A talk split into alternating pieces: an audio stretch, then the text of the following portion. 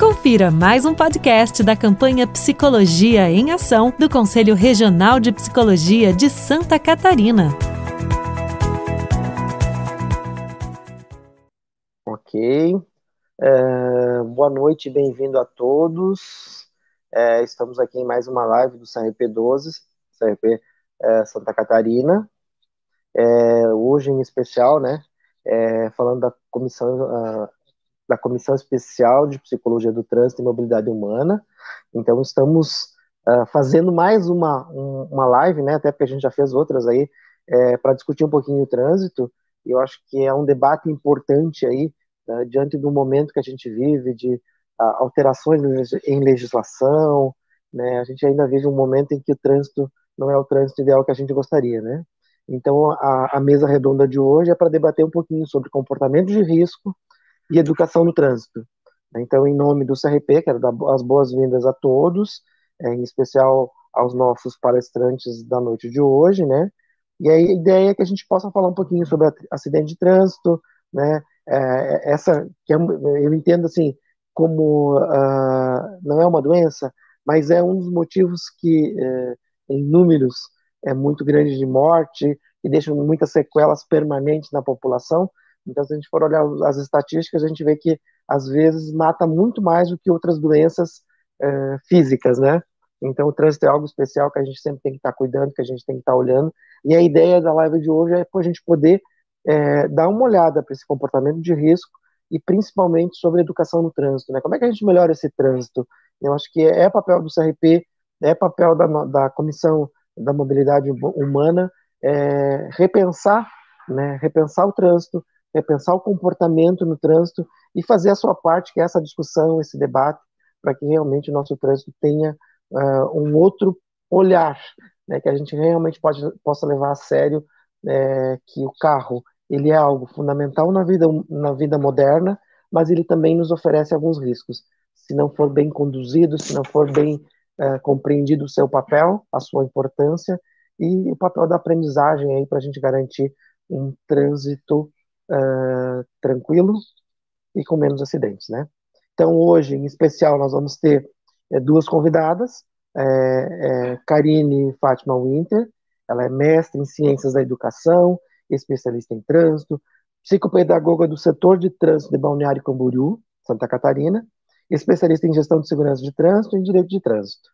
Também vamos estar nossa, nessa mesa de hoje a psicóloga Ivani Teixeira Mendes, de São Paulo, mestre em psicologia clínica pela PUC de Campinas, professora e coordenadora é, do curso de especialização em psicologia de trânsito. Ela tem a, a sua dissertação em transgressões de trânsito, né, que é um dos temas que nos interessa muito nessa noite, né, porque a gente não pode falar é, de trânsito sem pensar uh, o comportamento de risco e a educação para o trânsito, né? Então acho que esse é o nosso é, o nosso momento inicial para gente que a gente possa e aí eh, já colocando o funcionamento da noite de hoje, né? É, a nossa live começa agora. É, se você tiver perguntas ou dúvidas durante as apresentações, tanto da Karine quanto da Ivani, é, eu sugiro que vocês escrevam no nosso chat aí no YouTube. Nós vamos estar organizando as perguntas para após a apresentação da Karine e da Ivani, nós vamos apresentar as perguntas para ambas, né? Vocês podem fazer para uma delas ou fazer para as duas também, tá? Então a gente quer realmente que a gente possa produzir um debate e que a gente possa falar com tranquilidade e que seja uma noite de aprendizagem, né? Eu acho que a aprendizagem é fundamental, tanto para psicólogos que estão ouvindo, quanto para a população em geral, porque todos nós somos usuários do trânsito, né? Todos nós dependemos da mobilidade humana. Então, eu queria iniciar é, com a primeira fala, que é da, da nossa palestrante da noite, que é a Ivani, né, que ela vai iniciar falando sobre o comportamento de risco no trânsito, né? A gente vai ouvir é, primeiramente a Ivani é, falando um pouquinho sobre a experiência dela e sobre todo esse trabalho que ela tem feito em relação ao trânsito, certo? Então agora a palavra é contigo, Ivani. Bem-vinda, Ivani. Boa noite, Boa noite para você. Então. Boa noite, estão me ouvindo bem? Posso começar, então. É, bom, primeiro queria agradecer imenso poder estar aqui e falar sobre um tema que é ah, alguma coisa que eu estudo, dediquei boa parte das, da minha vida estudando, né? É, principalmente na questão das transgressões, né, pelo ponto de vista da psicanálise, pela perspectiva psicológica, né, então acho que fica melhor a gente falar por uma perspectiva da psicologia, né, o que nos leva aí ao comportamento de risco, né. Uh, Primeiro, fazer então um recorte, né, porque uh, o que vem a ser comportamento de risco, nós temos aí uma imensa gama de possibilidades, né, do, do que, que, a gente chama de comportamento de risco, né, então a gente precisa fazer um, um recorte uh, naquilo que eu estudei, que eu vou poder falar para vocês. Né? Uh, acho que é importante também, antes de eu começar a falar do meu estudo mais especificamente, pensar assim, que o que o trânsito causa o estresse. Né? E o estresse também provoca, então, maior irritação, provoca ansiedade, faz com que a gente possa ter comportamentos atípicos. Né? Uh, e também tem essa perspectiva pessoal, né, que foi que, aquilo que eu fui estudar. Né? Uh, então, pensando um pouco sobre este comportamento de risco, né, primeiro vou falar algumas características sobre como a gente vê o trânsito né, uh, nessa perspectiva. O trânsito, por alguns autores, consideram como um não lugar. Né? Claro que se eu falo para aquele que trabalha no trânsito, é, é, um lugar de trabalho, mas de qualquer forma, o trânsito tem essa característica da gente sair de um ponto para ter um objetivo num outro ponto. Então, mesmo que eu seja um trabalhador no trânsito, eu estou levando alguma coisa, alguma pessoa de um lugar para outro. Isto deixa uh, essa questão do trânsito, em termos de tempo e de espaço, uh, atípico dos outros lugares, digamos assim, que a gente uh, vive, né? Então, por exemplo, na minha casa, na nossa residência, a gente tem uma identidade. Né? Então, lá eu sou determinada função, determinado papel social. Se eu chego no meu trabalho e sou a professora, eu tenho também uma identidade que é, me dá suporte. Né? O que, que acontece na grande maioria aí dos casos? Né? Se a gente não parar para refletir e não se educar, né? a gente quer sair de casa e chegar no trabalho. Então, esse deslocamento, na verdade, ele às vezes só nos atrapalha. Tanto é que é muito comum a gente ter aquela vontade, digamos assim, de sumir de um lugar e aparecer no outro. Né? Então, o trânsito acaba sendo, muitas vezes, um lugar que a gente nem planeja muito, quanto tempo vai levar essa distância, pode ter um acidente no caminho, posso ter é, um trânsito livre, eu posso, enfim, né, a grande maioria das pessoas quer sair de casa e chegar no horário e, e não pensar, a gente não pensa para refletir nesse espaço. E isso acaba deixando o trânsito com uma, um lugar bastante diferente de todos os outros, é, porque ele é um espaço em que a gente não tem um nome, né, uma relação com os demais.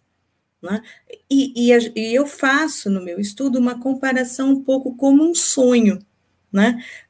Uh, um sonho no seguinte sentido: quem está do meu lado no trânsito pode ser qualquer um, como pode ser alguma pessoa. Nós somos anônimos, né? Nós somos anônimos uh, que estamos uh, num local de convivência social, né?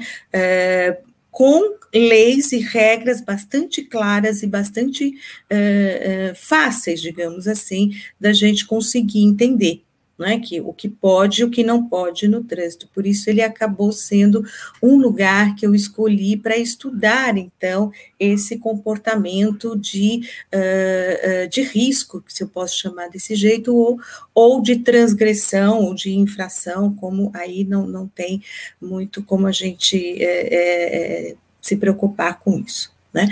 Então, se eu tenho um comportamento no trânsito que ele fica no anonimato e antes dos, dos, das novas legislações, uh, tinha muito a questão da impunidade, né? Hoje tá, é mais difícil você provocar um acidente, fugir, por exemplo, né? Ou uh, uh, acontecer uma ocorrência no trânsito, né? É, é, isso já é, é, mais difícil, é mais fácil a gente saber quem foi que está dirigindo aquele carro naquele momento. Né? Então, é, é se, se aumenta a impunidade e o anonimato, piora, digamos assim, a questão da elaboração, do comportamento, digamos, adequado e social.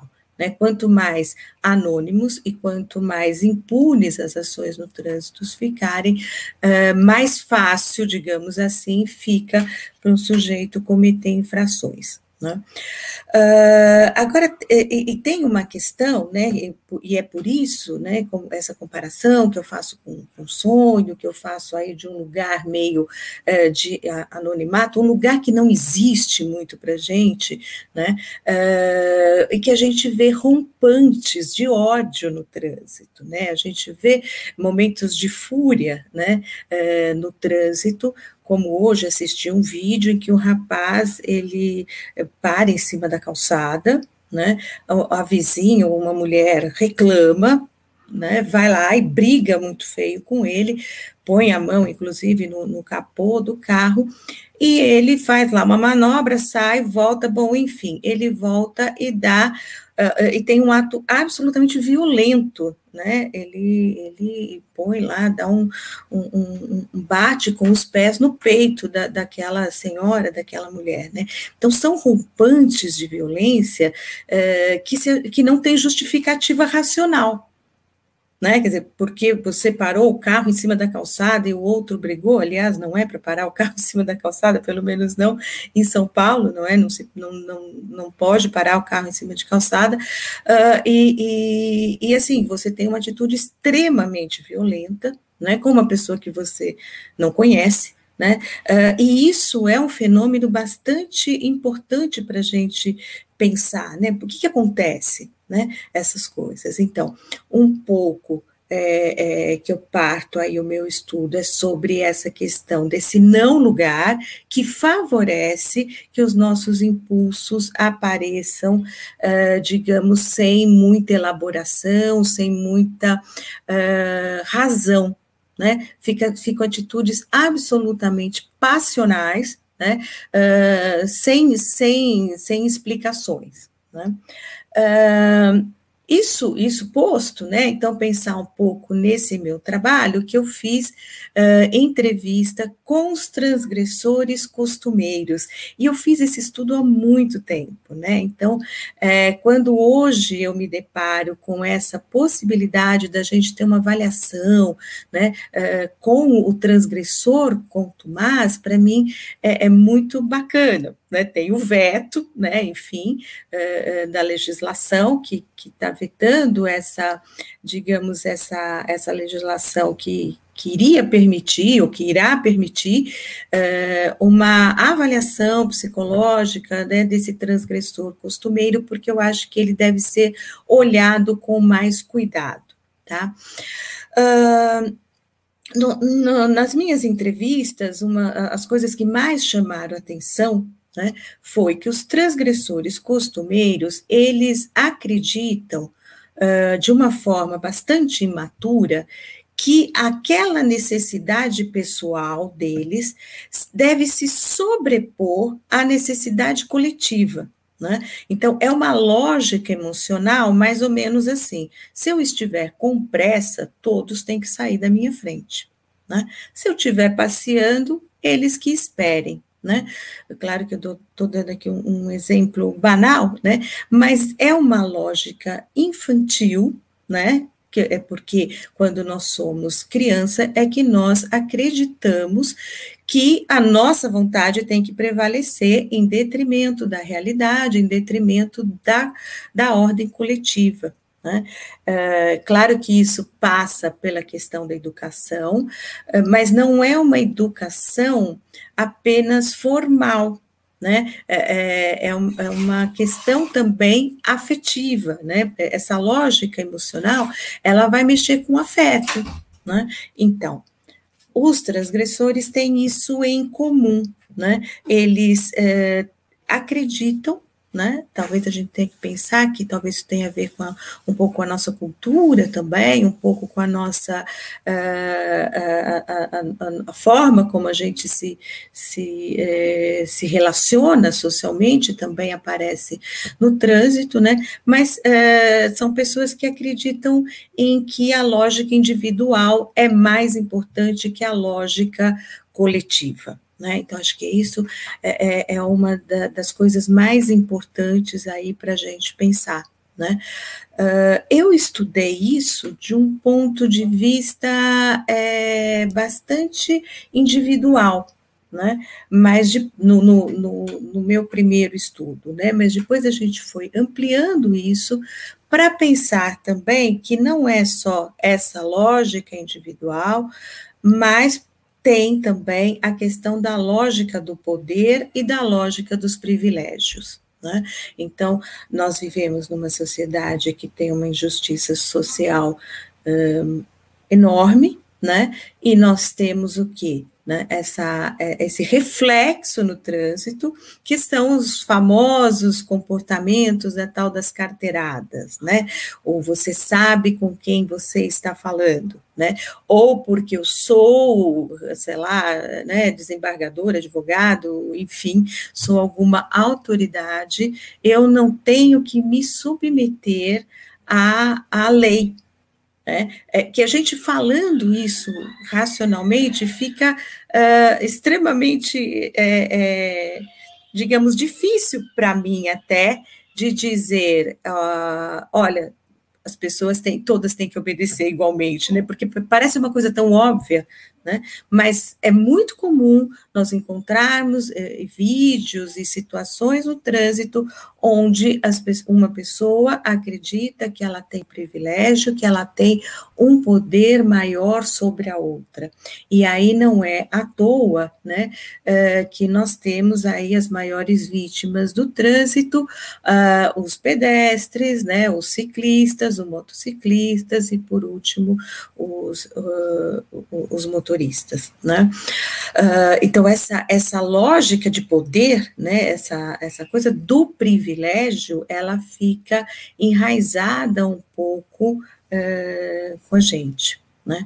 né? Tem um estudo, um antropólogo, que é o professor Roberto da Mata, que ele tem um livro que eu, que eu acho bastante interessante, em que ele vai dizer, então, que é, o fato da gente ter vindo, né, ter aí os nossos ancestrais terem sido aristocratas, né, é, é, da coroa portuguesa e descendentes da escravidão. Então, essa, digamos, essa esse nosso nossa história, né, acaba determinando essa postura uh, que nós temos uh, no trânsito de achar que aquilo que a gente quer tem que se sobrepor ou aquilo que a gente, por ser mais importante, por ter um carro maior, né, então nós nós temos esse reflexo no trânsito, né.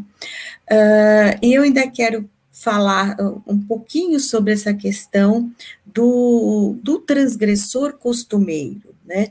Muitas vezes, em outras palestras, em outros eventos, eu fui até um pouco, uh, talvez mal interpretada, porque Uh, quando eu falo do transgressor, parece que de alguma forma eu queira desculpá-lo ou eu queira uh, defendê-lo. E não é isso. A maneira como eu penso é: se uma pessoa tem uma necessidade enorme de uh, furar farol vermelho com frequência, passar numa faixa de pedestre, se impor, né, que essa é uma outra coisa que aparece no, lá no meu estudo, né, se impor pela força, ele tem que ser mais importante, ele tem que mostrar que ele é o forte, que ele é poderoso, que também tem a ver com uma cultura patriarcal e machista, né? Ele tem que ser o bom, ele tem que ser mais forte que a lei, né? Uh, ele não pode estar bem. Eu não sei, eu não sei se se eu me faço entender. Uma pessoa que bebe, dirige, bebe, dirige, bebe, dirige, põe em risco a própria vida, põe em risco a vida do outro, ela não pode estar psicologicamente bem. E é por isso que eu fiquei tão feliz, digamos assim, com a emenda, né, da, da, da, da legislação aí, de pensar em, em ter um olhar da psicologia para o transgressor costumeiro, mas que teve o veto, então ainda não sabemos bem como uh, isto fica, né?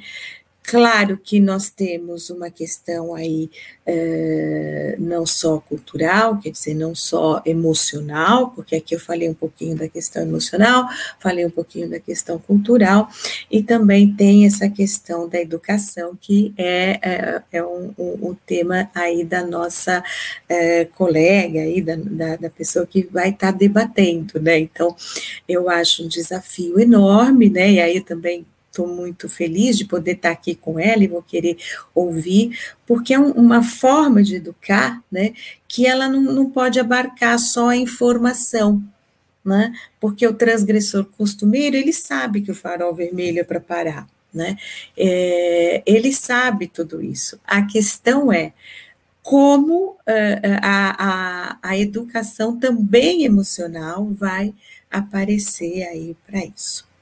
Acho que é esse o meu recado. Agradeço muito a oportunidade de estar aqui com vocês.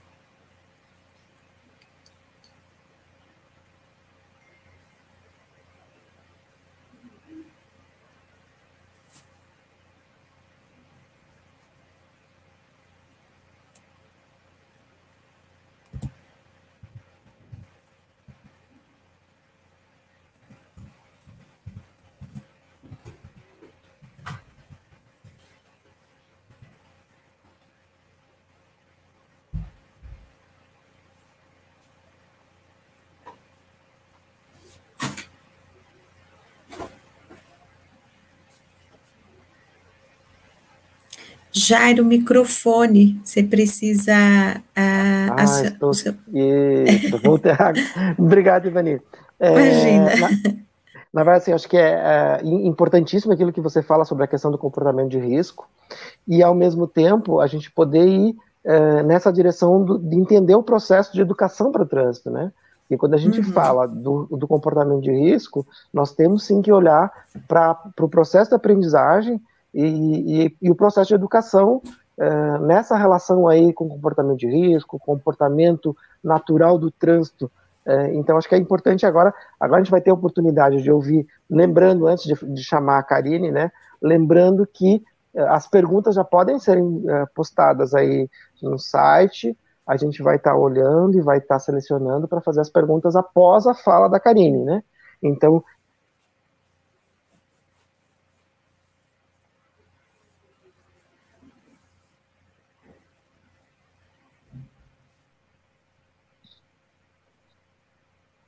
É, então, é, eu acho que deu um, uma paradinha aqui. Eu gostaria de convidar então a Karine agora para falar um pouquinho para nós sobre educação no trânsito, né? E aí depois disso a gente abre para as perguntas tanto para a Ivani quanto para a Karine.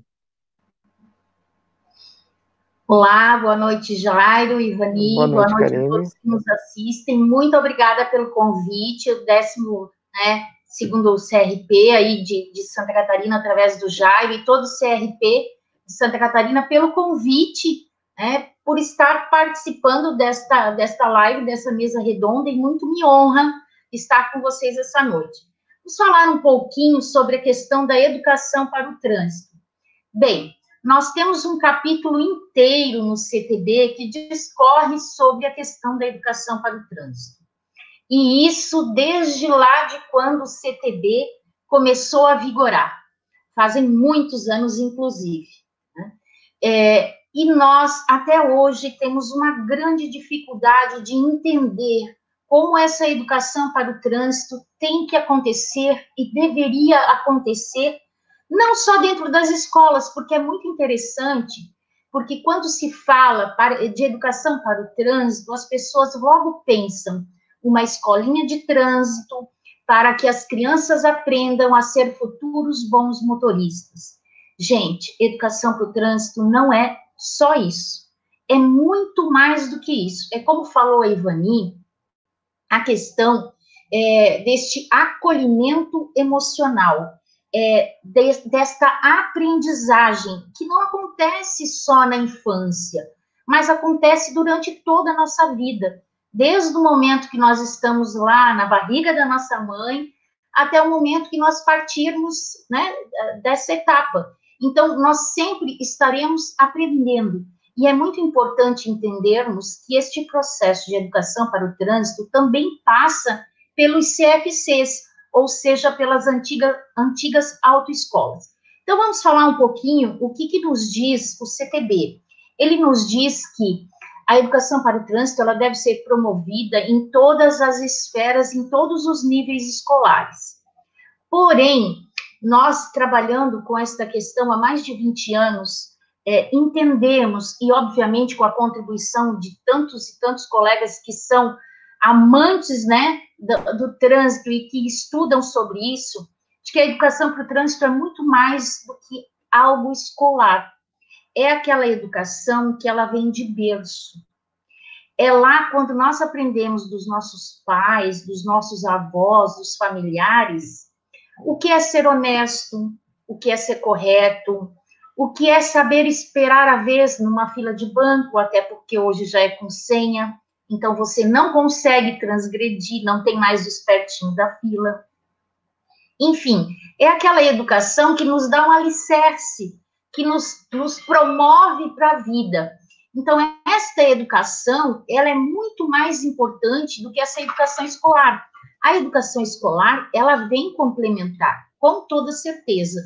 Mas aquilo que nós recebemos, e aí a Ivani muito bem falou, dessa questão da ancestralidade e tudo mais, isso é extremamente importante, porque é, aquilo que nós recebemos né, nos traz o adulto que nós somos hoje.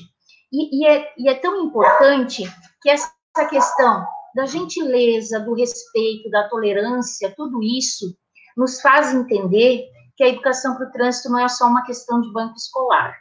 Tem essa questão é, do acolhimento emocional, como a Ivani falou. É muito interessante, porque quando a gente vai nas escolas, falando agora da primeira infância, a gente vai nas escolas usando os artefatos pedagógicos adequados, obviamente, que é a questão do teatro de fantoche, que é a questão da sensibilização, dos jogos educativos, nós percebemos que as crianças trazem de casa muito essa questão do o meu pai falou que não precisa, o meu pai disse que não precisa colocar o cinto de segurança no banco de trás, porque a gente só vai até ali na esquina. Então, percebe-se que essa questão da educação de berço é extremamente importante. E eu gostaria de deixar aqui um parênteses de que é, essa questão das multinhas educativas, que, que muitos costumam aplicar, para que as crianças apliquem uma punição para o adulto que, por exemplo, for é, passar no sinal vermelho, ou quem não for usar o cinto, ou for usar o celular, é, eu creio que nós estamos invertendo os valores. É, todos nós nos educamos todos os dias, mas é função do adulto educar a criança. Então, talvez a gente esteja invertendo os papéis aí. Então, quando a gente entra na escola, a gente ouve muito isso das crianças. E é tão interessante que os pais, quando vão assistir o nosso trabalho, nos dizem assim: ai, é tão importante quando o meu filho me fiscaliza, porque daí parece que eu sinto alguma coisa que me deixa sensibilizado. Interessante, né? Você precisa ser fiscalizado pelo teu filho para que você cumpra a regra e a lei. E não é por aí. Então, essa questão da educação para o trânsito perpassa muito mais é, pela questão da educação que tem de berço, né, onde a criança aprende a ser um bom cidadão. Se ele aprende a respeitar a fila na hora do lanche, com toda certeza, ele vai crescer sendo um adulto que também vai saber respeitar a hora que ele tem que entrar numa fila, que ele precisa dar a vez, enfim, são questões pertinentes e que são bem importantes, onde a gente educa para a cidadania e não somente educa para o trânsito. Então, essa questão precisa sempre ficar muito clara, principalmente aos pais, né, aos professores, aos educadores e a todos nós que participamos do trânsito todos os dias, porque, afinal de contas, nós não podemos ver o trânsito apenas como uma questão de veículos. É quando você pergunta para alguém, para um adulto, o que você lembra quando fala trânsito? Qual é a primeira palavra? Acidente, carro, placa, briga, congestionamento. Em geral, as palavras não são, os adjetivos não são muito bons, né? Mas nós precisamos lembrar que trânsito é um espaço de convivência, de espaço público compartilhado, de respeito, de convivência coletiva, e não, como foi falado pela Ivani, a questão do, do individual em detrimento do coletivo. Nós estamos dividindo um espaço. Então, é, o que nós procuramos hoje e que entendemos que precisamos fazer cada vez com mais ênfase é educar as crianças para a cidadania, assim como os adolescentes, os jovens, e aí nós chegamos na questão do adulto. Né? Será que é possível reeducar os adultos que hoje se tornaram infratores, né? nem todos, ainda bem, mas que muitos se tornaram infratores e infratores contumazes, né? que repetidamente, né? por várias vezes, cometem né? ou a mesma infração ou infrações no trânsito, ou seja, aqueles que têm uma dificuldade enorme de respeitar a regra e a lei? Eu acredito que sim, é possível, mas nós precisamos pensar que através da educação para o trânsito, deste acolhimento emocional, de toda essa multidisciplinaridade que o trânsito envolve, aí nós falamos também da psicologia de trânsito, que é fundamental para trazer este acolhimento emocional, nós precisamos sensibilizar esse adulto. Enquanto nós estivermos somente repassando a regra e a lei para esse adulto, nós teremos dificuldade de fazer com que ele entenda que ele precisa respeitar a regra e a lei, não só para sua proteção, mas para a proteção de todos que estão circulando neste ambiente que é tão democrático, né? Vai desde o andar a pé, o ciclista, o motociclista, é, o caroneiro, o passageiro do transporte coletivo, enfim. É, aí nós temos os condutores profissionais, que também são uma parte muito importante né, desta fatia que hoje nos preocupa em relação a, ao trânsito e à acidentalidade. Nós precisamos entender que é muito importante sensibilizá-los. E eu costumo usar muito, durante as minhas atividades educativas, as dinâmicas de grupo, e estas fazem com que as pessoas consigam parar muitas vezes, olhar para dentro de si, e aí sim se enxergar como uma parte integrante deste espaço de convivência social e enxergar o outro. O outro que muitas vezes nós não sabemos quem é. Pode ser uma pessoa tranquila, como pode ser alguém que está prestes, né, a explodir uma, como uma bomba. Então, é muito importante esta multidisciplinar, de, multidisciplinaridade, perdão, é, e é, essas questões voltadas à, à parte é, da educação, da gentileza, do respeito, da tolerância, da paciência, nos trazem a certeza de que o caminho da educação para o trânsito passa pela construção dos valores. E aí vamos falar um pouquinho dos CFCs, as antiga, antigas autoescolas. O que nós temos hoje, né? O que tem trazido essa, essa nova perspectiva de legislação, de mudanças, né? É, nós esperávamos, eu tenho certeza que os colegas da área de trânsito devem concordar comigo, que nós esperávamos uma mudança maior em relação à parte da psicologia, houveram vetos, né, como a Ivani falou, uma parte maior em relação à, educação para o trânsito e uma parte também destinada com, com, com mais atenção para os CFCs, porque hoje ainda os CFCs, é, apenas uma grande parte, infelizmente, é, apenas é, ensina para passar na prova do Detran, e não é isso que nós estamos precisando. A decoreba, o, o saber vira direita, vira esquerda, é, ter a preferência, enfim, esta parte da sinalização, esta parte da legislação, é, nós encontramos na internet, nós encontramos na, nas apostilas dos CFCs, nós encontramos conteúdo hoje está disponível a todos que quiserem aprender. O que nós não encontramos disponível ainda, e que é uma pena, é a parte dos CFCs que se interessem em entender que hoje eles não são mais é, um balcão de negócios. Claro, o negócio sempre vai existir, porque você está prestando um serviço, mas eles precisam entender que eles se tornaram e devem é, se comportar como tal, se tornaram um centro de ensino, um centro de educação. Então, é, qual é o verdadeiro é, é, significado de uma escola, de uma boa escola hoje, de um bom colégio para o seu filho? O que você vai buscar? Você vai buscar os melhores professores, você vai buscar a melhor equipe pedagógica, você vai buscar um local que eu tenho certeza que possa é, proporcionar ao teu filho experiências práticas. Então, nós ainda não temos esta percepção na maioria dos centros de formação de ensino. E isso, muitas vezes, começa lá na base, na formação destes é, futuros instrutores, destes professores, destes educadores, dos diretores de ensino, do diretor geral, que fazem parte desta equipe pedagógica. E aí a gente tem ainda pior, muitas vezes, que não a formação, mas o sistema que dá muita, muita ênfase ainda ao passar na prova. Então, nós precisamos repensar essas questões e é tão interessante porque Piaget, eh, em seus estudos, ele analisou a questão educativa é, e o ser humano passando por três fases.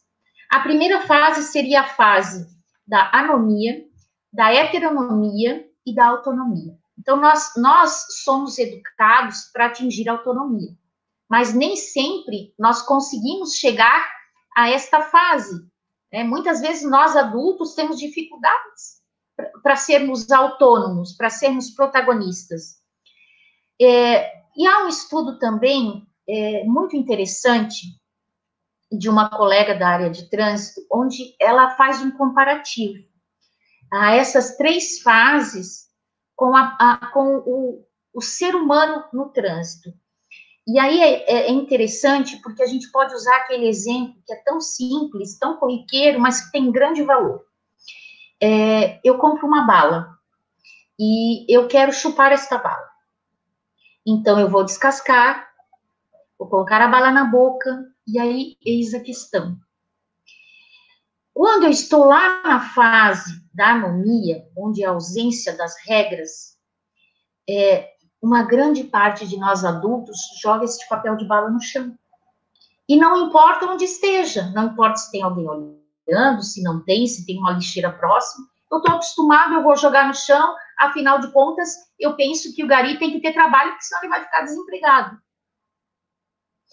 E aí nós vamos para a fase da heteronomia, quando eu vejo o exemplo do outro e sou capaz de imitá-lo.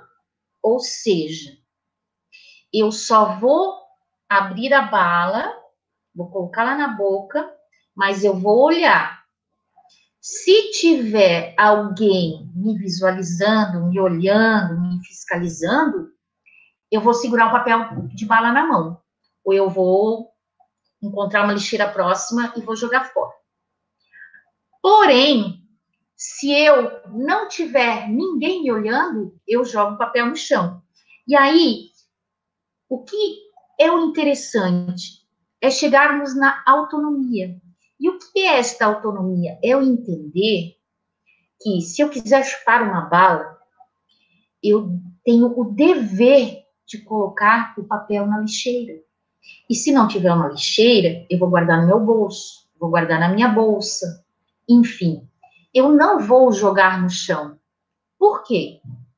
Porque eu sei que vai sujar o meio ambiente, porque eu sei que eu vou fazer mal à natureza, eu vou entupir o bueiro, que amanhã vai alagar, vai chover, enfim, e que isso vai prejudicar todo o sistema. No trânsito, me parece muitas vezes que nós repetimos estes comportamentos de anomia e de heteronomia. Ou seja, o condutor, né, é, o pedestre, seja ele qual for o agente no trânsito, ele só respeita se ele for fiscalizado. Porque se não tiver ninguém olhando, ele vai deixar o carro ali no proibido parar e estacionar, e aí ele vai se auto-justificar. Mas foi só um pouquinho. Mas não demorou nada. Mas eu precisava largar ali a minha mãe, que é deficiente, não tinha outro lugar. É, não tinha ninguém olhando, eu não prejudiquei ninguém, eu não matei ninguém, enfim. Sempre há uma justificativa. O que nós precisamos entender é que nós temos o dever de cumprir a regra e a lei, independente dos fatores externos. Porque se nós abrirmos as brechas, nós vamos criar a sensação de impunidade. É a mesma história do pai que está com as crianças, com a família, né? O adulto que está com a família dentro do carro, e está todo mundo sem cinto mas o condutor e o passageiro na frente utilizam o cinto de segurança. Por quê? Porque o guardinha vai multar. Porque o policial vai multar. E aí, quando está chegando próximo a uma blitz, né, olha para trás apavorado e diz assim: rápido, rápido, coloca o cinto para o pai ou para a mãe não ganhar multa. Gente, o que nós estamos ensinando com a educação que vem de berço para essas nossas crianças? O que nós estamos trazendo, né, que é a educação de casa, aquilo que eu falei ali no início. Que exemplo nós estamos dando?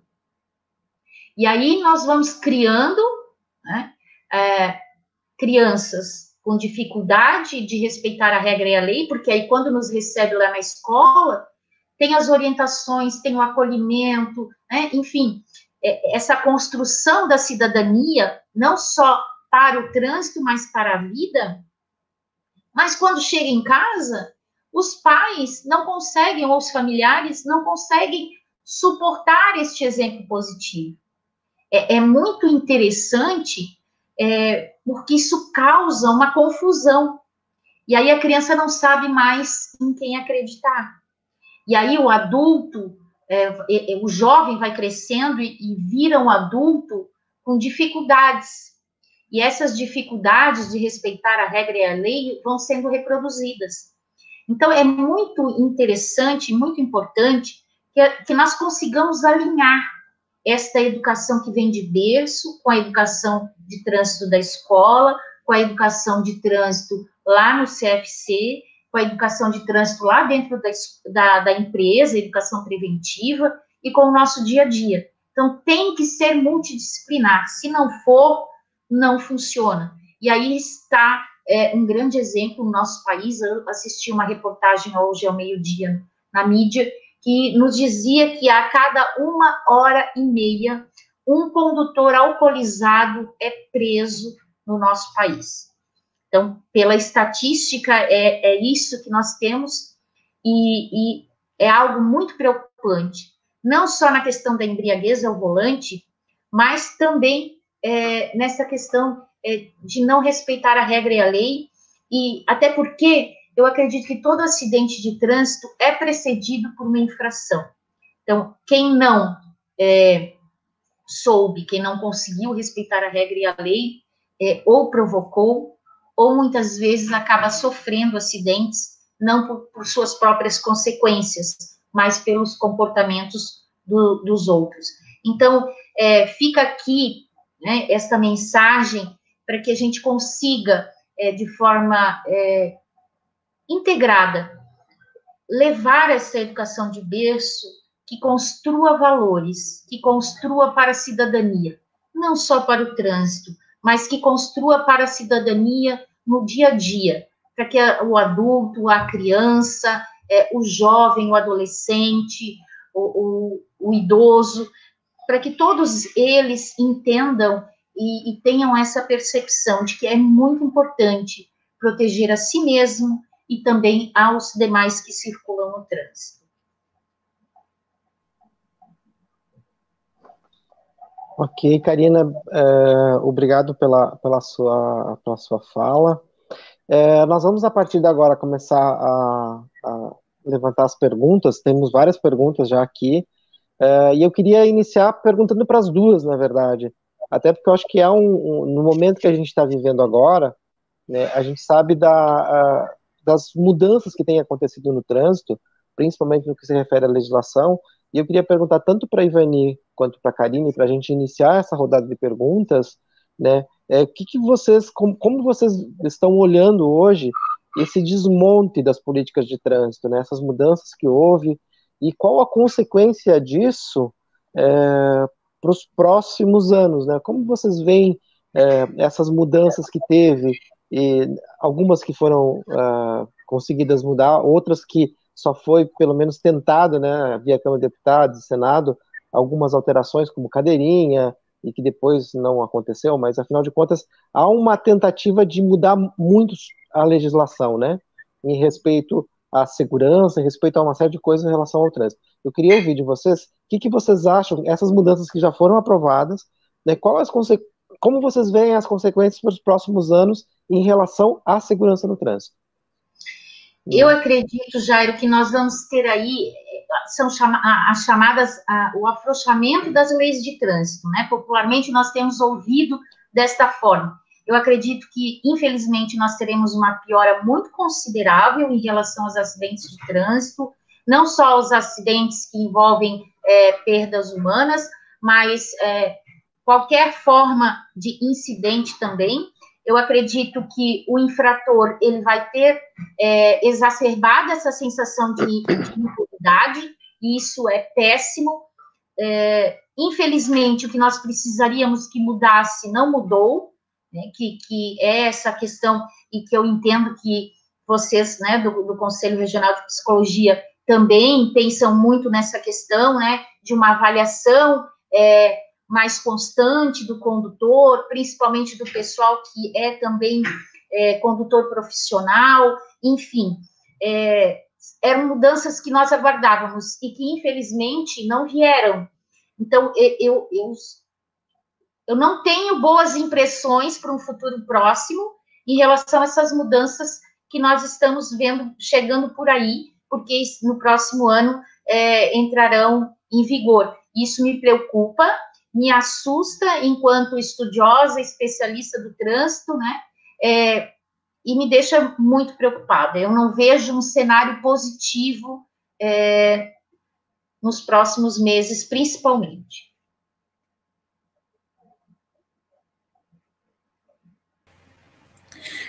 É... Ivani, isso. Obrigado.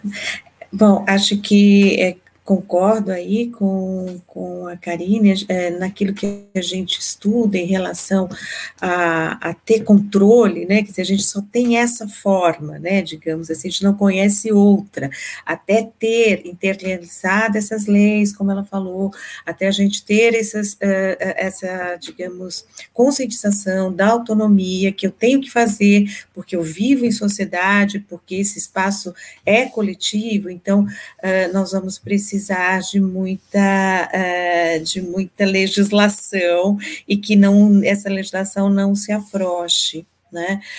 Uh, o trânsito melhorou muito com, com com, uh, digamos assim, com essa questão da, da, de ter que responder pelo que faz, com a questão de você não ser tão anônimo quanto, quanto era, né, porque eu aprendi a dirigir num, num, num tempo, digamos assim, que era muito difícil você achar quem era o condutor do veículo.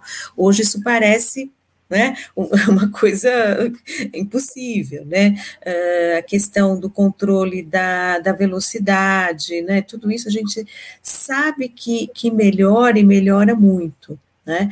Agora, eu acho que, que nós temos um, uma dificuldade que eh, não é só a questão da legislação, acho que a legislação, Karina, a Karine falou muito bem, eu concordo plenamente, mas é uma questão do, do próprio motorista.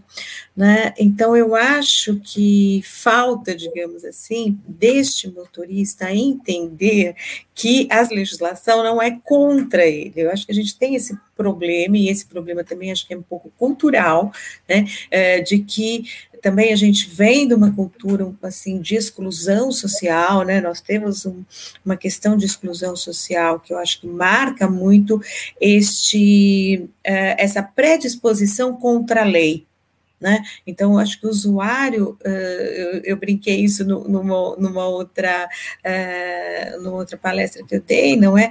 Que sonho seria que esse usuário tivesse a compreensão de que a avaliação, a, a legislação de trânsito é para protegê-lo, né? Então, se eu sou trabalhador do trânsito, seria muito bom eu passar para um psicólogo, para esse psicólogo ver se eu estou bem. Isso é proteção. E eu acho que a gente vai para um outro lugar, a gente vai para um lugar uh, de, de, de, de, algo que é contra o, o, motorista, né? Então, talvez eu acho que as coisas pioram, né? Uh, espero que seja isso por pouco tempo e que a gente possa, então, retomar uh, de uma forma melhor. Eu sou uma pessoa muito otimista, né? Então eu sempre acho que, digamos, o caos, né? Porque é, é, impossível a gente achar que, que existe um lugar que a gente possa viver no caos. Não, não existe isso, isso, isso não vai dar para a gente inventar que sem lei está tudo bem. Não, sem lei está tudo vira uma barbárie, né? Não tem como. Né? Então eu tenho, digamos assim, muita esperança né, uh, que, piorando, as pessoas também têm uma oportunidade de se conscientizar e de saberem da, da importância das regras, da legislação e etc. É, é isso. É... Você retomar, Jair, deixa eu só fazer uma Sim. observação, que em relação à questão da Lei 3.600 de 3.267 de 19, que foram essas mudanças, vieram, né, com esse projeto de lei, enfim, e que muitas começam a vigorar no próximo ano, nós não podemos esquecer é, da parte da fiscalização. É, hoje, um, uma grande fatia da, dos nossos problemas no trânsito são por falta de fiscalização. E aí, por vários motivos. Por falta de efetivo, por falta de organização, enfim, pelo afrouxamento da, da própria lei, que agora nos, nos fala que é, hoje um radar, um, um, sensor de velocidade precisa disso, daquilo, enfim, nós precisamos lembrar que a parte da fiscalização também é muito importante. Nós temos aí um tripé, né, educação, engenharia, fiscalização, e aí eu, eu me arriscaria né, de colocar mais uma perninha aí para que deixe de ser um tripé. A parte da psicologia, do acolhimento emocional, porque hoje nós lidamos o tempo inteiro com, as emoções do trânsito e não tem como ser diferente. Então, é, uma fiscalização eficiente, eficaz é, e constante, porque infelizmente nós crescemos histórico-culturalmente num país em que nós só, só é, respeitamos quando nós somos fiscalizados. Né? E, e, aí o Roberto da Mata muito bem coloca nesse livro que a Ivani citou, né, que é, isso vem da aristocracia, aristocracia também. Então, nós precisamos lembrar que uma fiscalização ela é fundamental, desde que ela seja uma fiscalização eficiente. Ok. Eu queria, tem uma pergunta que eu queria fazer, até a, a Ivani, de um certo modo, é, levantou agora na própria fala dela, mas eu vou, vou fazer a pergunta também, tá?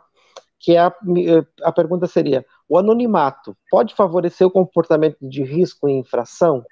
Ou seja, é, a gente sabe que hoje o, é menor o anonimato porque a gente tem muita câmera nas cidades, a gente tem uma série de controles de um certo modo. Mas pensando na vida emocional e psicológica aí do indivíduo, do motorista, né, do condutor, o anonimato pode favorecer o comportamento de risco e infração? Para Ivani.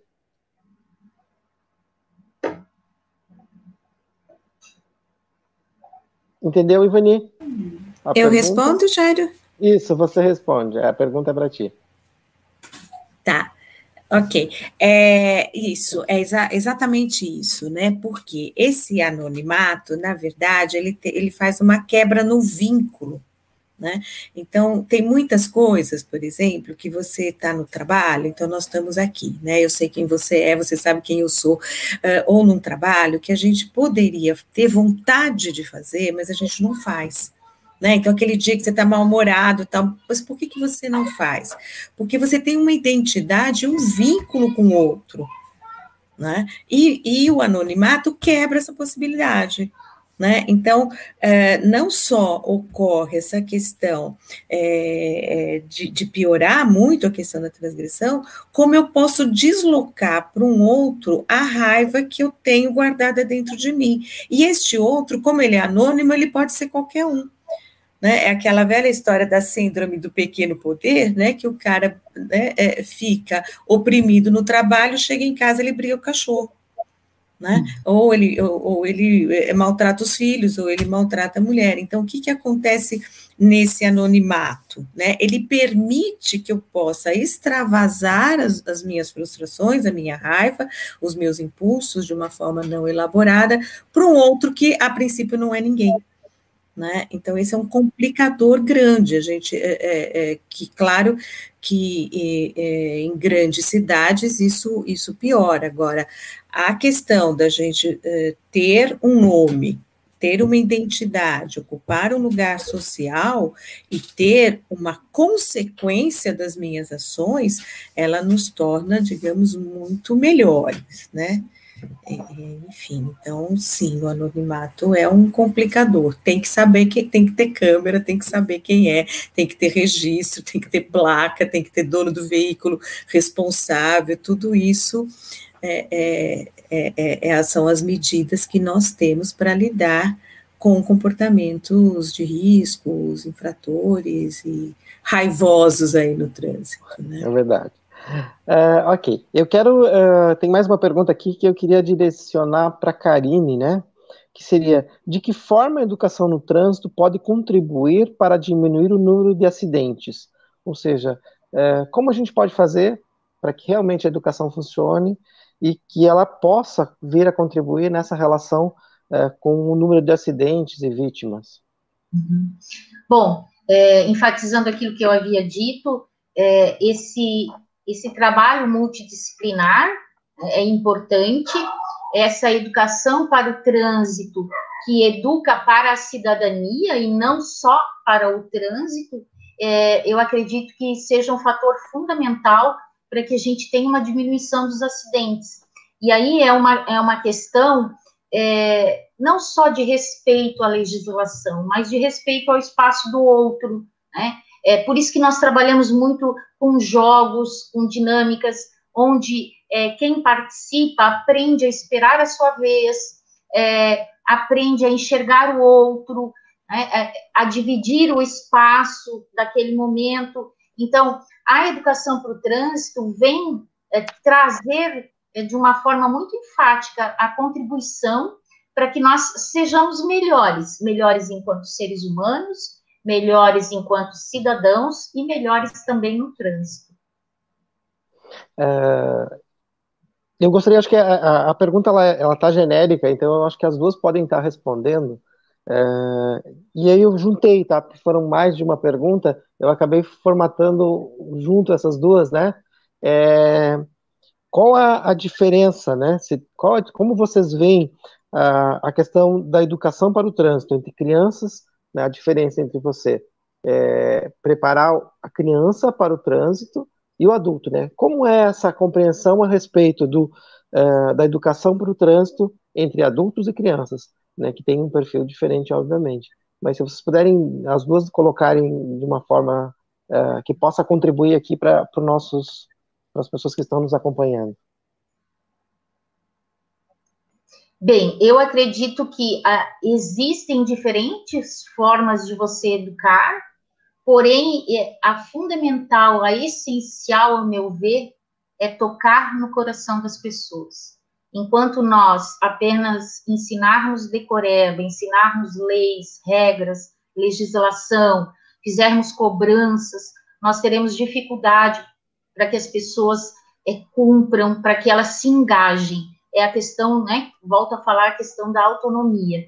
É quando você participa do processo, você é autônomo. Então, educar crianças e adultos tem sim formas didáticas talvez diferentes, mas é fundamental que nós possamos, enquanto educadores, enquanto pai, mãe, irmão, enfim, é, que a gente possa educar tanto as crianças quanto nos reeducarmos como adultos né, na sensibilização, tocando o coração do outro. Ivani, se você puder falar um pouquinho sobre isso também. É, bom, eu vou falar aí do lugar da, da, da, da psicóloga, né? enfim. É, uma coisa que eu vejo que é, que é comum, né? É, tanto para a criança quanto para o adulto. Eu acho que tem que ter essa perspectiva de participar. Eu acho que a gente teve um probleminha com a Ivani. É, eu vou uh, seguindo aqui, enquanto a Ivani retorna aqui, eu gostaria de fazer uma pergunta que, uh, que, que, está aqui nas nossas, entre as perguntas que a gente tem para fazer, eu ainda tenho a do Val, a Valdelu, Valdeluce, mas eu queria antes, já, já perguntando para a Karine, que, sobre um tema que nos interessa aqui, que é, como você avalia os cursos para profissionais de transporte, né? Uh, como é que é isso? Como é que você vê os cursos hoje realizados é, pelo, pelos profissionais para profissionais de transporte, tanto é, a questão de ser obrigatório, como essa relação, por exemplo, com o ensino à distância, né? É, como é que você avalia é, esse, esse profissional que vai fazer esses cursos necessários para poder a, ter habilitação né, de, de C, D e E, porém é, também tem a possibilidade de ser à distância. Como é que você vê esse novo, novo momento aí é, no que diz respeito à, à educação para o trânsito? Bom, é, eu acredito que os condutores profissionais, seja transporte coletivo, mototáxi, motofrete, enfim, transporte escolar, todos eles precisam sim estar se instruindo, buscando conhecimento, atualização é, constantemente. Sou extremamente a favor dos cursos de formação para esses condutores profissionais, mas eu ainda me pego pensando de que forma está acontecendo isso é, virtualmente hoje no nosso país. Nós temos empresas muito sérias que trabalham é, muito bem é, é a questão do condutor uh, profissional, mas nós temos ainda aquela história de poder colocar atrás do computador quem realmente não precisa assistir enquanto o outro está nos seus afazeres do dia a dia. É, isso é algo que me preocupa bastante. Como fazer com que isso não aconteça? Hoje, dentro do CFC, nós temos aquela questão é, da biometria, né? tem a câmera que a todo momento está tá ali, né? como se fosse um Big Brother, mas o que eu acho extremamente saudável, vamos dizer assim, no aspecto de, de estar ainda verificando quem está presente ou não. Porém, para os condutores profissionais que carregam o nosso país nas costas, né, vamos falar assim, pessoal de, de é, que transporta é, cargas, por exemplo, e, e, faz transporte de vidas, é, essa troca que acontece na sala de aula durante os cursos, que deve acontecer, é, essas dinâmicas, esses jogos que os adultos também precisam participar, essa interação é extremamente importante, porque a gente não aprende só recebendo, a gente aprende também doando. É na troca das experiências que nós construímos a aprendizagem. Então, eu, eu me pergunto como ainda nós estamos lidando, até porque hoje o ensino virtual ele é ainda muito novo, o ensino online. É tudo muito novo ainda é, nessa pandemia, quando a água bateu, muitas pessoas, né, muitos profissionais, professores, educadores, aprenderam a nadar, porque não sabiam muitas vezes como lidar com essa, com todo esse ambiente tecnológico, mas buscaram aprender. Mas será que nós ainda, nós já estamos prontos? Será que nós ainda não teríamos que ter um pouquinho mais de experiência para podermos formar esses condutores profissionais à distância?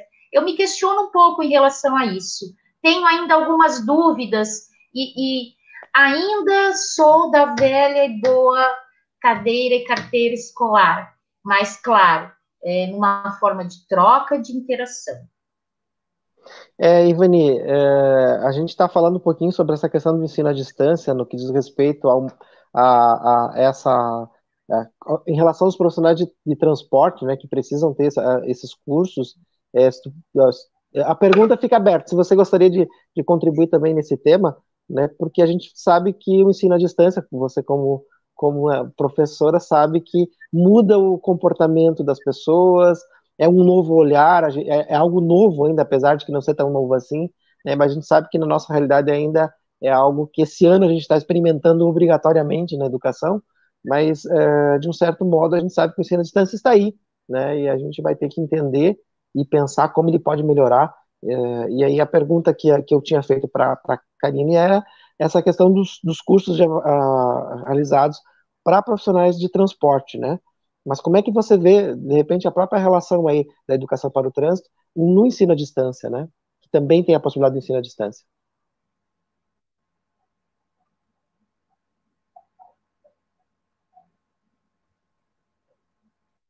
Ivani, nós estamos te ouvindo.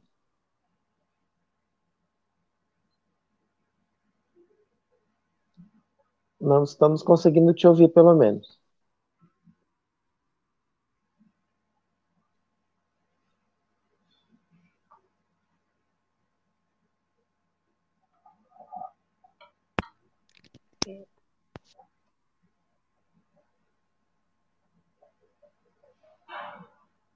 Oi, Ivani?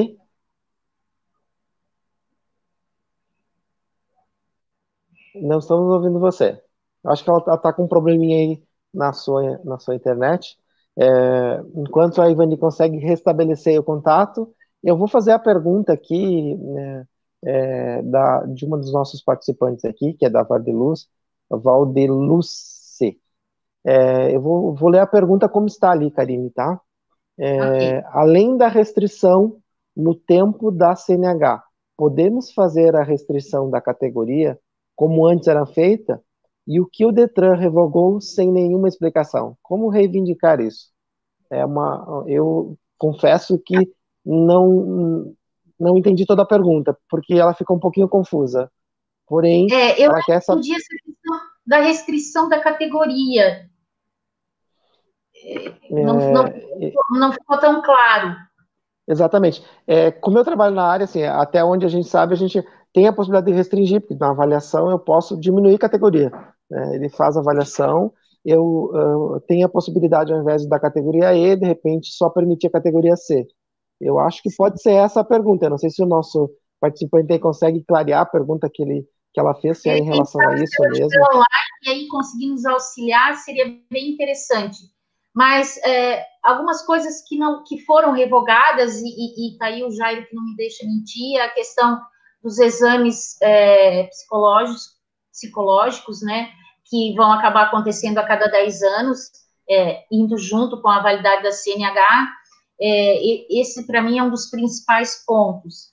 É, na, como eu já disse anteriormente, na parte educativa, nós não tivemos nenhum progresso, a não ser a, a instalação, né, a obrigatoriedade de escolinhas de trânsito, é, o que eu também não concordo. E, e, assim, nós tivemos outras questões que agora, assim, de momento, eu, eu não me recordo, mas essas são as que mais me chamam a atenção, esse aumento do prazo de validade de CNH, o que faz com que o condutor fique um tempo também sem os exames físicos, sem os exames é, psicológicos, como a gente costuma falar, né? É, e isso me preocupa bastante, como eu já havia dito. Eu não sei se a gente conseguiu aí é, com a com a Val, Val Denise, é isso? Se ela puder nos é. esclarecer, eu agradeço. Valdeluce, isso. Valdeluce. É, ela, tava, ela escreveu aqui para nós que seria exata, sobre a restrição de categoria. É, mas é, eu acho que é essa relação aí com a restrição, é, a gente sabe que é, depende da tua avaliação. Eu imagino que a gente precisa verificar isso depois, né, e quem sabe o próprio SRP depois pode responder para essa, essa, essa colega aí por via e-mail, né, se for o caso, tá, Karine? A Ivani claro. voltou, né? É, Bem-vinda, Ivani, de volta. É, e aí eu, eu, tenho mais uma pergunta aqui que eu queria colocar, que seria qual o papel... Acho, é, isso, oi. acho que essa questão da internet é, é assim, não é? Muito complicado. Falando de ensino à distância, Voltei. é um pouquinho isso, né? Mas eu acho que quando pois a gente... É. é quando a gente depende dos meios de, de, mais dinâmicos, às vezes eles nos deixam na mão. Mas eu acho que isso faz parte do processo, né? Bem, eu queria ver, uh, perguntar para vocês duas também, né, qual o papel do psicólogo na educação e na estruturação do trânsito, mais humano e mais seguro? Por quê? E aí eu quero até ressaltar, porque a gente tem visto muito essa discussão quando a gente fala do psicólogo do trânsito, é muito voltado para avaliação, para essa tomada de decisão, de um certo modo, a respeito uh, da carteira de motorista. Mas a gente não vê com tanta frequência é, colegas psicólogos trabalhando na educação para o trânsito, né? ou seja, trabalhando efetivamente nas, nos, nas, nas guardas municipais ou nos espaços em que se possa discutir a educação para o trânsito. Eu queria ouvir de vocês o que, que vocês pensam a respeito disso. Realmente, é, nós temos muitos pedagogos trabalhando né, nos setores de educação para o trânsito, tanto a nível federal quanto estadual e, e municipais, mas realmente nós ainda não temos a, inserção de um grande número de psicólogos, o que, o que nos faz muita falta, porque é, essa análise né, do trânsito como espaço coletivo e essa análise é, de quem circula no trânsito, seja ele pedestre, motorista, enfim, é, essa análise do comportamento pode nos trazer fundamentos bem interessantes para que nós possamos aplicar lá na educação de trânsito é, de ponta, seja educando ou reeducando um condutor, é, seja na escola com as crianças, seja na empresa fazendo trabalho preventivo, análise do comportamento, né, os fatores de risco, como a Ivani aqui nos colocou, é, são são temas bem interessantes, pertinentes e importantes que um psicólogo é, pode trazer é, para um setor de educação para o trânsito e para própria educação para o trânsito em si. Ivani, você poderia contribuir também? Está com seu som desligado, Ivani. Ok. É, espero que sim, né? Espero que não, não caia de novo. É, eu, eu, a, minha, a minha luta, né? Quem foi já meu aluno, e mesmo nosso projeto de curso, de, de especialização, é que eu acredito que a psicologia do trânsito tem que ir para muito além da avaliação. Né? É, é, claro que a avaliação ela ela está aí é, consolidada, né? É, é, está ok, né? A gente a gente poderia até fazer mais, né? Uh, do que nós fazemos. Eu acho que tem a questão dos transgressores. Se a gente pensar que a grande maioria das falhas uh, que levam a acidentes, que levam à morte, são falhas humanas, né? Então, quer seja porque o condutor é negligente em trocar os pneus, né? Ou quer seja porque ele tem um comportamento de risco, mas a gente sabe que as falhas humanas são as, as grandes responsáveis aí pelo maior número de acidentes e mortes do trânsito. E nós somos os especialistas em comportamento, nós somos os especialistas em trânsito, nós, nós estudamos isso, a gente se dedica a isso desde a questão da segurança. Uma outra coisa também é o quanto o trânsito causa de sofrimento psíquico ao trabalhador, né? Então, nós temos aí também uma fatia de saúde do trabalhador é, que está aí é, é, sujeito a essas condições, né? Então, eu acredito, assim, que a psicologia do trânsito, ela, te, ela vai muito além, né, do que a gente faz. A gente poderia fazer muito mais, a gente poderia fazer o que a gente faz melhor, né, é, é, no sentido de também ver a avaliação desse, é, desse infrator, né, que, que seria essa, essa para mim, essa uma, uma, uma necessidade enorme, né, da gente intervir com esse adulto que, que transgride, né, que causa risco para ele, que causa risco para o outro, questão da segurança, análise de acidente, é, sofrimento do trabalhador no trânsito, mas o, o que, que a gente precisa? A gente precisa de políticas públicas que nos incluam nessa, né, é, é, nessa, é, nessa área, né? Quer dizer, eu acho que a gente pode e deve fazer muito mais. A área da educação, por exemplo, claro, é, que, que os pedagogos estão aí, ok, não é? Mas a parte afetiva que tem por trás disso, né? Quer dizer, a parte que um jovem, por exemplo, que tem 18 anos, ganha um carro e se, se mata nesse carro, né?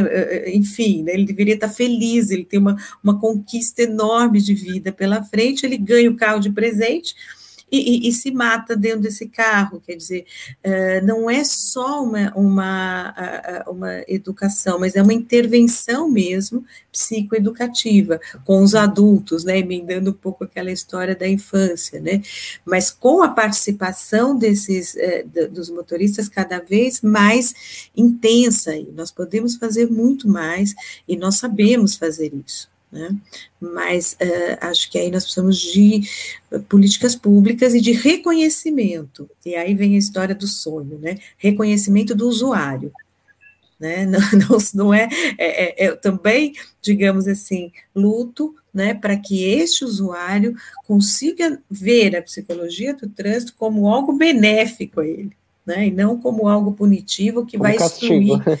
Né, é, um castigo, entendeu? Essa, essa é, é, é, é, é o sonho, não é? Quem sabe um dia. É, eu até queria colocar eh, nesse, nesse momento também essa relação aí. É, quando a gente pensa em educação para o trânsito, eu acho que é importante sim que a gente se coloque e que a gente discuta é, o, os docentes, principalmente na área da psicologia, né, que a gente prepare os nossos alunos né, para eles entenderem que o trânsito não é apenas avaliação, né? O trânsito é muito mais do que isso e a educação para o trânsito é fundamental. Eu acho que a gente tem uma chance aí de, quem sabe, ganhar um pouquinho esse espaço, né, porque a gente está fazendo a, a, essa discussão agora para uh, para as equipes multiprofissionais dentro da educação, né, ou seja, psicóloga assistente social dentro da educação, né, já foi aprovada a legislação. Então, eu acho que é bem peculiar a gente pensar que, quem sabe, com a entrada desses profissionais dentro da escola, se tenha mais discussão a respeito também do trânsito dentro é, do processo educacional, né? E aí automaticamente a gente vai, a gente sabe que todo o preparo é, que é feito ao longo da vida ele é muito melhor aproveitado, muito a, a, acontece uma aprendizagem mais significativa quando você justamente trabalha ao longo do tempo, né? Não em três meses de preparação para ter uma carteira de motorista, né? Até porque normalmente nessa época a gente observa muito, até porque eu trabalho com trânsito desde 96, é, a gente observa que é, muitas vezes o aluno só quer é, a carteira. Ele vai com esse objetivo, ir lá para aprender a regra, para passar na prova, é, tanto de escrita quanto de volante, e sair com a carteira na mão, né? Tanto que a gente, eu acabo avaliando muita, muito jovem que fez, é, inclusive no dia do aniversário ele vem fazer a prova, porque fazem toda uma programação para registrar lá o Renache no mesmo dia do aniversário e ele poder fazer a avaliação. Né? Então, é, que é o sonho de alguns jovens em ter a carteira, né? E aí nem sempre esse sonho é, corresponde com aprender o que é o trânsito, com aprender o respeito ao não só a dirigir, mas ao respeito a esse cidadão que está andando, né? O transeunte aí do trânsito, né? Então acho que a gente tem realmente que olhar isso com muito carinho e, e indiscutivelmente para a gente não se perder no meio do caminho. É, no avançar aqui da hora, temos mais perguntas aqui mas eu acho que a gente está quase no finalzinho do nosso tempo, então eu gostaria de, de pedir para que vocês duas é, pudessem colocar, é, fazer um, um, fecho aí da sua fala, se despedir do, do nosso grupo, né? Depois eu, eu faço os agradecimentos também. É, não sei qual das duas, de repente Ivani começa e depois a Karine. Ah. pode ser?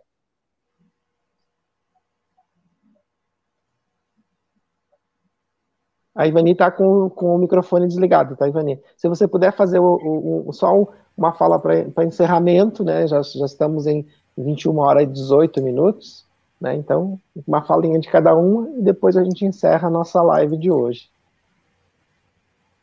Tá bom, uma, uma fala final, é isso? Isso. Isso, é que às vezes o som corta um pouquinho. É, Bom, eu queria, claro, agradecer imenso, né, a possibilidade de estar aqui, de enriquecer, de fazer essa troca, né, de conhecimento com alguém que também é, é especialista aí na é educação, não é? Uh, eu fico muito, digamos, voltada para as questões é, afetivas relacionadas ao trânsito, uh, então eu, eu, eu, acho que vocês fizeram, foram muito felizes, né, uh, nesse, nesse encontro, né, porque a gente se, se complementou aí de uma forma que eu gostei muito. Né?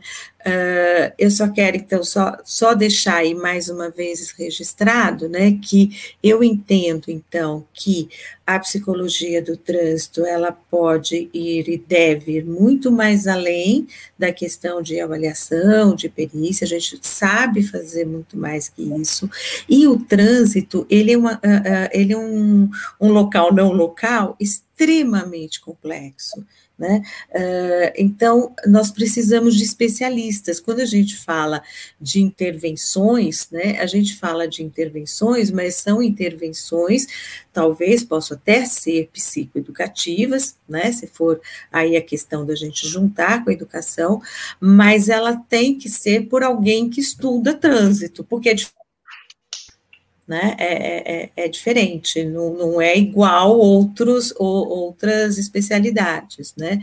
Então, acho que essa é a minha fala aí final, essa questão da valorização de que seja alguém que estude isso, não é?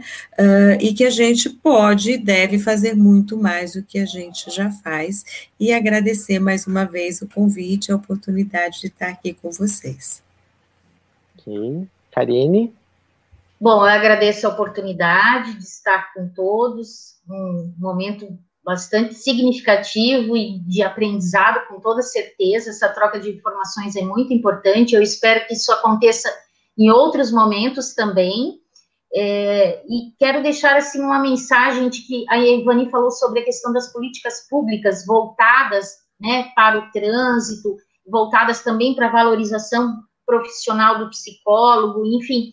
É, nós precisamos buscar essas políticas públicas voltadas para a área de trânsito, porque hoje a gente trabalha, infelizmente, ainda muito nas instituições é, públicas com a política partidária.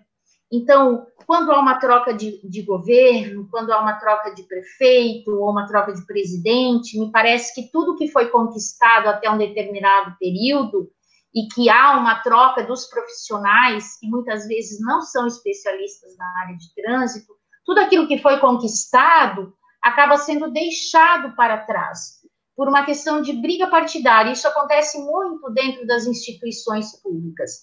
Então, seria muito importante que nós conseguíssemos consolidar políticas voltadas realmente para o trânsito de forma que elas não fossem interrompidas quando acontecem é, troca de profissionais, que elas fossem políticas instituídas verdadeiramente, né? e que nós realmente possamos buscar o nosso lugar enquanto pedagogos, enquanto psicólogos, enquanto profissionais da área de trânsito, buscar é, alcançar o maior número de pessoas possíveis, e lembrando que educar para o trânsito é educar para a vida.